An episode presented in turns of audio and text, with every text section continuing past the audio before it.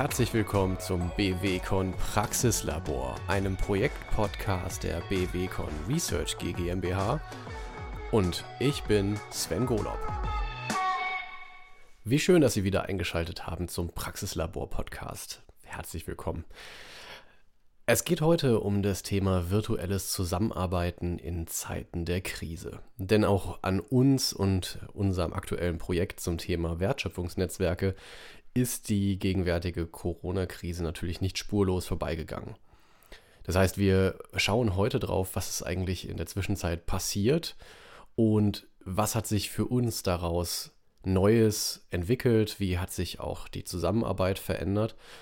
Und welche Rückschlüsse haben wir daraus gezogen und auch neue Erkenntnisse in Bezug auf das Zusammenarbeiten in unseren Wertschöpfungsnetzwerken, in den einzelnen Teams und was das mit der Unternehmenskultur und auch der Teamkultur in den Projekten zu tun haben könnte. Das heißt, wir schauen zunächst mal auf das Thema virtuelles Zusammenarbeiten, äh, insbesondere auf das Thema, wie gestalten wir eigentlich die Zusammenarbeit in, äh, auf Abstand? Welche Probleme sind uns da begegnet, die Ihnen vielleicht auch bekannt vorkommen könnten und wie sind wir damit umgegangen? Und dann möchte ich auch einen Blick ähm, über den Tellerrand hinaus werfen, sozusagen über die aktuelle Situation hinaus und ein bisschen darüber ähm, nachdenken, gemeinsam mit Ihnen, wie wir diese aktuelle Krise tatsächlich auch nutzen können, gerade im Hinblick auf die Zusammenarbeit in Wertschöpfungsnetzwerken, um gestärkt daraus hervorzugehen.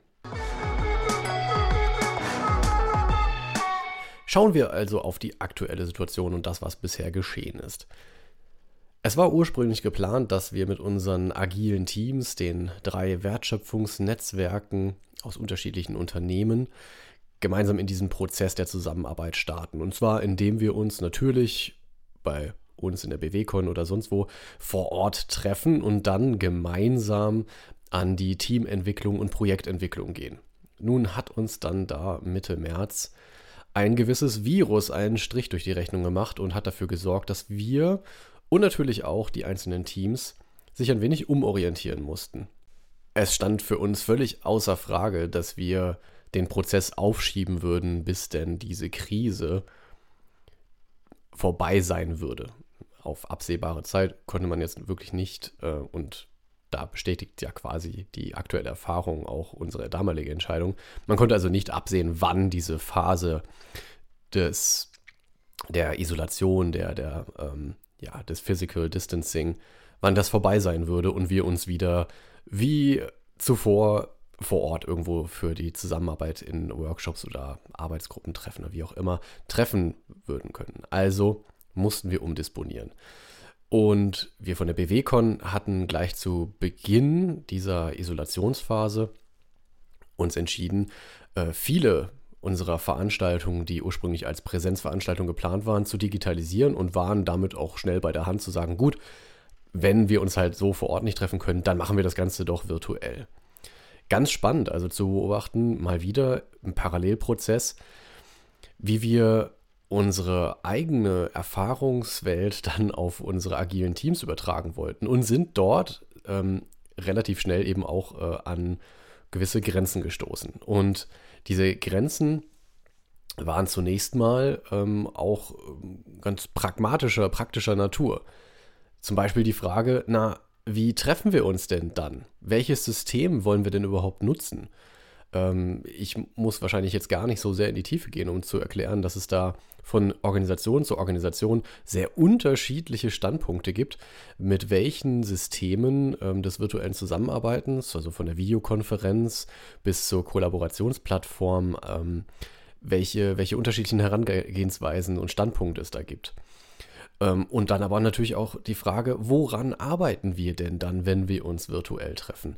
Also tatsächlich auch anzuerkennen, dass es vielleicht nicht möglich sein wird, vollumfänglich die von uns so erdachten Workshops und ähm, Teamentwicklungsmaßnahmen, Kulturentwicklungsmaßnahmen und Projektentwicklungsmaßnahmen dann eins zu eins virtuell umzusetzen.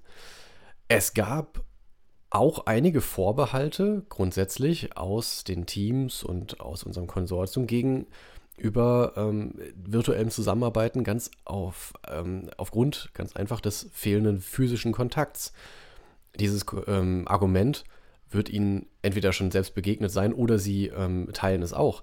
Und ähm, es ist ganz sicher eine Einschränkung in der virtuellen Zusammenarbeit, dass ähm, immer die Barriere des Bildschirms dazwischen steht. Und dann gibt es äh, eben sehr pragmatische technische Hürden.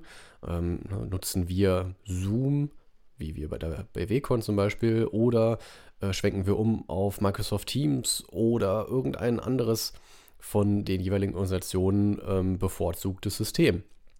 Also es gibt, es gab, gibt technische Hürden für das virtuelle Zusammenarbeiten und es gibt auch ganz klar natürlich auch kulturelle Aspekte. Also eben gerade diese genannten Vorbehalte gegenüber ähm, physischen Nicht-Anwesendsein bei der Zusammenarbeit. Wir müssen also anerkennen, dass es Menschen gibt, denen die Resonanz, die entsteht gerade eben auch in Kreativworkshops, aber grundsätzlich beim Zusammenarbeiten, wenn wir in einem gemeinsam geteilten physischen Raum sind, die genau darauf angewiesen sind. Diese Resonanz lässt sich gewissermaßen auch virtuell reproduzieren, aber ist natürlich individuell und gewissermaßen vielleicht auch kulturell, das ist die Fragestellung, die sich dahinter ein Stück weit verbirgt, kulturell vorgeprägt und verlangt nach Anerkennung. Ähm, das heißt, wir mussten für uns, für den weiteren Prozess anerkennen, dass wir auf die Unterschiedlichkeiten, auf die wir ja in den Anfangsworkshops ohnehin zu sprechen gekommen wären, dass die uns schon in der Vorbereitung auf das eigentliche Zusammenarbeiten jetzt schon massiv beeinflusst haben. Und das ist natürlich auch ein ganz spannender Erkenntnisprozess. Das heißt, was wir dann in den ersten Wochen des Lockdowns und der, des Umschwenkens, des Umdisponierens auf den virtuellen Bereich des Zusammenarbeitens, was wir daraus gelernt haben, ist, dass die Kultur hier noch viel, viel stärker zum Ausdruck kommt, als es manchmal so implizit im äh, geteilten Raum, ähm, wo wir ja sozusagen diese körperliche Resonanzebene noch zur Verfügung haben, ähm, der Fall gewesen wäre. Und gelernt haben wir zum Beispiel, dass gegenseitige Wertschätzung, also genau dieses Anerkennen der unterschiedlichen Bedürfnisse und Voraussetzungen zur Teilnahme am virtuellen Zusammenarbeiten, und auch das offene Feedback dazu. Also ich gebe von mir preis, dass es mir beispielsweise schwer fällt, mich darauf einzulassen, äh, in einer Videokonferenz an einem Workshop teilzunehmen, über zwei Stunden. Ähm, und umgekehrt gebe ich aber auch Feedback an jemand anders und ähm, sage eben klar, dass ich anerkenne, dass es äh, offensichtlich ähm, eine Herausforderung ist, die sich, der sich diese Person äh, dann auch wiederum stellt. Und eben dieser offene Umgang mit Vorbehalten, mit den eigenen und denen der anderen und den Einschränkungen, Einschränkungen äh, mit denen wir auch zu tun haben. Also zum Beispiel auch fehlende Vorerfahrung. Das ist sicherlich ein ganz gewichtiger Faktor, wenn ich erstmal ins kalte Wasser springen muss und anerkennen muss, ich weiß einfach gerade nicht, wie sich das anfühlt, wenn wir virtuell zusammenarbeiten und gerade eben auch in, in Workshops. Ähm, und diese persönliche Einschränkung oder professionelle Einschränkung dann zu würdigen und zu sagen, jawohl, dem begegnen wir jetzt gemeinsam. Also da eine, eine sehr steile Lernkurve für uns alle und gleichzeitig aber auch ein großer Gewinn, gerade in Bezug auf die ähm, Kultur, ähm, die dort zum Vorschein kommt und an der wir dann ja auch relativ gezielt arbeiten können. Vielleicht haben Sie das ja auch bei sich selbst beobachtet und in ihrem Team, in ihrem, ähm, in ihrem Unternehmen. Da wäre es also ganz spannend, mal genau hinzuschauen. Was sind denn tatsächlich eigentlich so die, die expliziten Faktoren, die zum Tragen kommen, die Einfluss haben auf das virtuelle Zusammenarbeiten? Also das können Regeln sein, das können IT-Strukturen sein, bestimmte Systeme, die genutzt werden, Kommunikationswege, die ähm, jetzt plötzlich erschwert werden, dadurch, dass physischer Kontakt nicht möglich ist. Das können ähm, auch ähm, ganz grundsätzlich ähm, Regeln der, der, also Prozesse zum Beispiel sein in der Kommunikation, die plötzlich digitalisiert werden müssen. Und das sind natürlich aber auch so diese impliziten Faktoren, also wie gesagt, bestimmte Vorbehalte.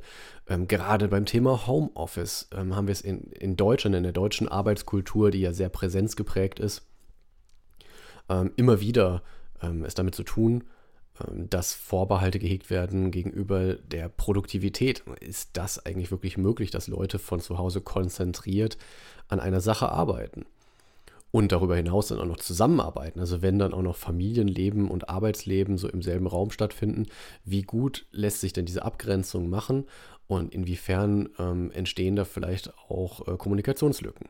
Also diese Dinge sich konkret anzuschauen in der eigenen Organisation eröffnet ähm, einen sehr großen Schatz an, äh, an Lernmöglichkeiten über die Kultur und gleichzeitig aber eben auch an, ähm, um Entwicklungspotenziale zu identifizieren, so wie wir das getan haben. Und das führt mich zu dem Punkt virtuelles Zusammenarbeiten als Chance.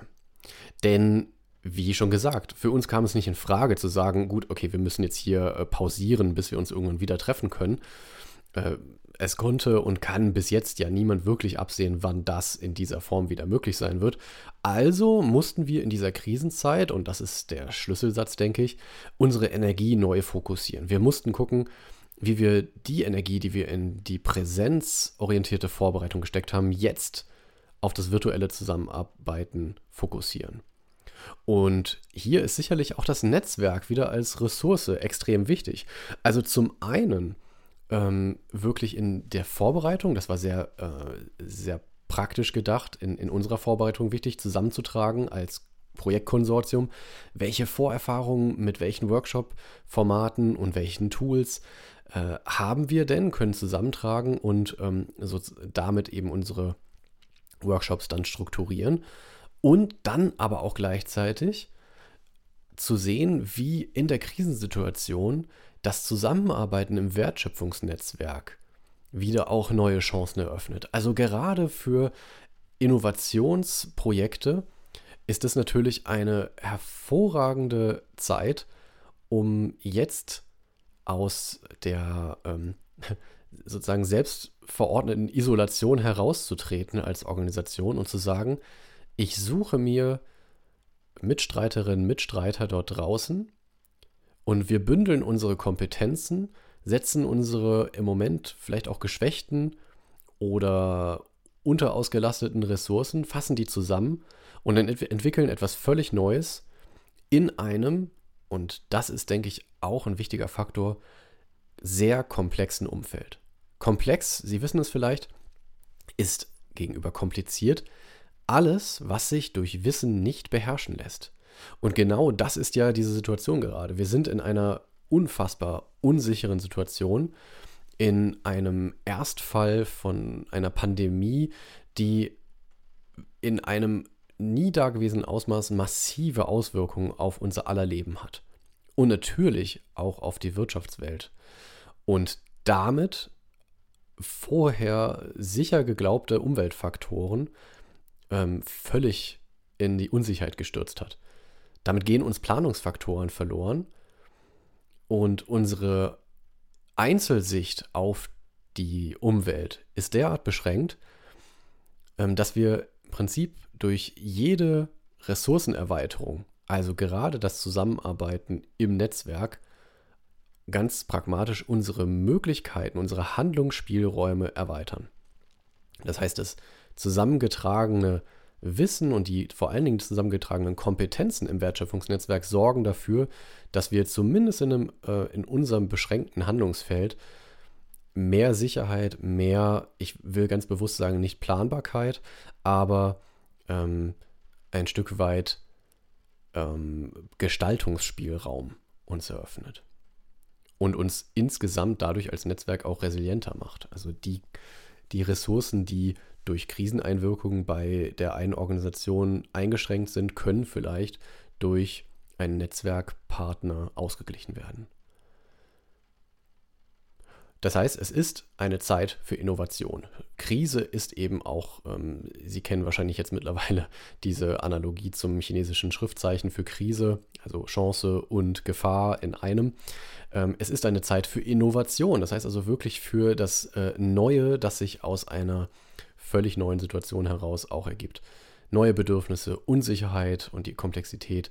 Und da ist das Netzwerk der Schlüssel zu einer neu gewonnenen Sicherheit wie aber eben auch zu neu gewonnenen äh, Lösungsansätzen. Und deswegen sind Wertschöpfungsnetzwerke gerade in dieser Phase, in dieser Zeit eine hochaktuelle und sehr adäquate Antwort. Und was wir jetzt durch dieses Umschwenken, durch die neuen Erfahrungen, durch vielleicht auch dieses neue Mindset, das wir versucht haben zu etablieren, gelernt haben, ist, nun, zum einen Kulturunterschiede können Zusammenarbeit erschweren oder sogar verhindern. Also das ist ein ganz wichtiges Learning, ähm, ein, ein, eine Erfahrung, die wir gemacht haben.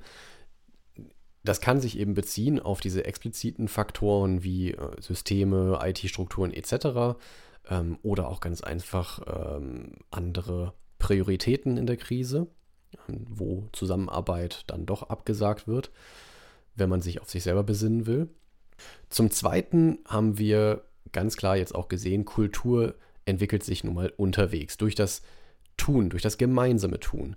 Wenn wir uns also, wenn wir uns anschauen wollen, wie sich in Wertschöpfungsnetzwerken Unternehmenskultur entwickelt und wandelt, dann passiert das nicht durch das stille ähm, Innehalten und, und beobacht, reine Beobachten, sondern wir müssen in die Aktivität kommen.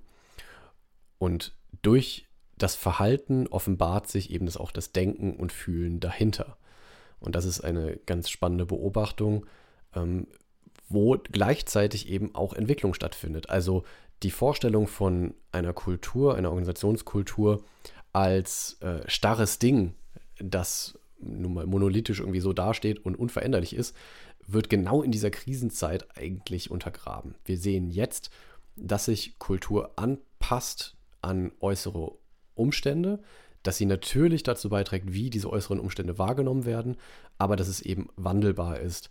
Äh, dadurch, dass sich zum Beispiel Organisationen, die Vorbehalte hatten und Einzelpersonen jetzt trotzdem auf virtuelles Zusammenarbeiten einlassen und dadurch neue Erfahrungen machen, die sie durch die Brille ihrer jeweiligen Kultur betrachten und bewerten und gleichzeitig aber auch eine Rekalibrierung, könnte man sagen, dieser Brille vornehmen. Also es ist ein, ein wechselseitiges, äh, ein wechselseitiger Prozess der Beeinflussung.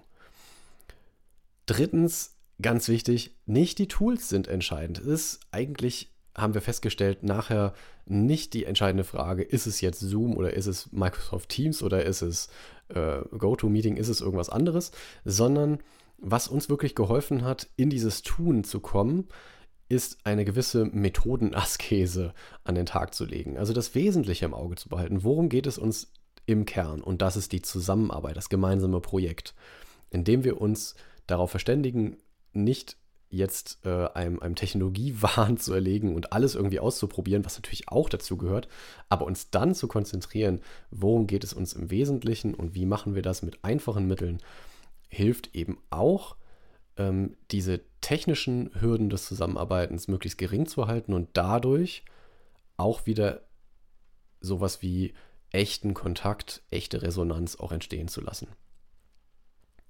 Das vierte äh, Lernfeld für uns war das Thema Zeitaufwand. Wir hätten es fast nicht gedacht, aber die ersten Erfahrungen haben es relativ schnell gezeigt. Der Zeitaufwand ist deutlich höher in, im virtuellen und gleichzeitig ist natürlich auch die Kapazität für produktives Zusammenarbeiten dann umso geringer. Das heißt, wichtig in der Zusammenarbeit, gerade in Netzwerken, ist, dass sie asynchrones Arbeiten auch mit einbeziehen. Und dass es eben auch ein kultureller Faktor ist. Das heißt, es gibt aktive Phasen des Zusammenarbeitens, wo wir uns treffen und gemeinsam arbeiten. Und dann muss aber mitgedacht und mitgestaltet werden, was passiert, wenn wir uns gerade nicht treffen. Gibt es ich sag mal salopp, Hausaufgaben für jede einzelne Person, für jede einzelne Organisation. Was tun wir, wenn wir einander gerade nicht im Auge haben und bis zum nächsten Mal? Ähm, das muss klar verabredet werden und ähm, hat eben auch einen, einen extrem wichtigen Anteil an dieser Zusammenarbeit. Das darf man nicht außer Acht lassen. Asynchrones Arbeiten ist gerade im virtuellen Kontext äh, so, auch so wichtig, weil wir natürlich jetzt auch sehen, durch diese oftmals erlebte Doppelbelastung von Homeoffice, also im Lebensumfeld auch gleichzeitig arbeiten, ähm, dass hier die, die tatsächlichen aktiven Arbeitsphasen nicht so stark über, übereinander liegen wie in unseren vorher vielleicht gut strukturierten Arbeitstagen, die wir im Büro verbracht haben. Und fünftens, ganz, ganz wichtig, Kommunikation ist der Schlüssel. Im virtuellen Zusammenarbeiten müssen wir lernen, offen, strukturiert und sehr direkt und wenn möglich eben unmittelbar miteinander zu kommunizieren. Wir müssen lernen, auch über unser Erleben zu reflektieren, Empathie zu entwickeln und so den mangelnden physischen Kontakt auszugleichen durch eine stärkere emotionale Kompetenz, die uns im, im virtuellen Zusammenarbeiten dahin bringt, dass wir ähm, auch wenn uns die Leute vielleicht bisher physisch nicht begegnet sind, trotzdem in eine Art äh, Kontakt gehen können. Und das funktioniert eben nur, indem wir auch den Anteil dieser, ähm, dieser kulturellen Ebene des, des Fühlens, des Erlebens, dass wir das eben mit einbeziehen und anerkennen. Und dann habe ich noch eine Abschlussfrage für Sie. Nachdem Sie das jetzt alles gehört haben, was bisher bei uns passiert ist, was wir daraus gelernt haben, würde mich tatsächlich interessieren, würde uns im Team interessieren, was Ihnen eigentlich in der virtuellen Zusammenarbeit wichtig ist. Das heißt Ihnen persönlich, aber eben auf Organisationsebene.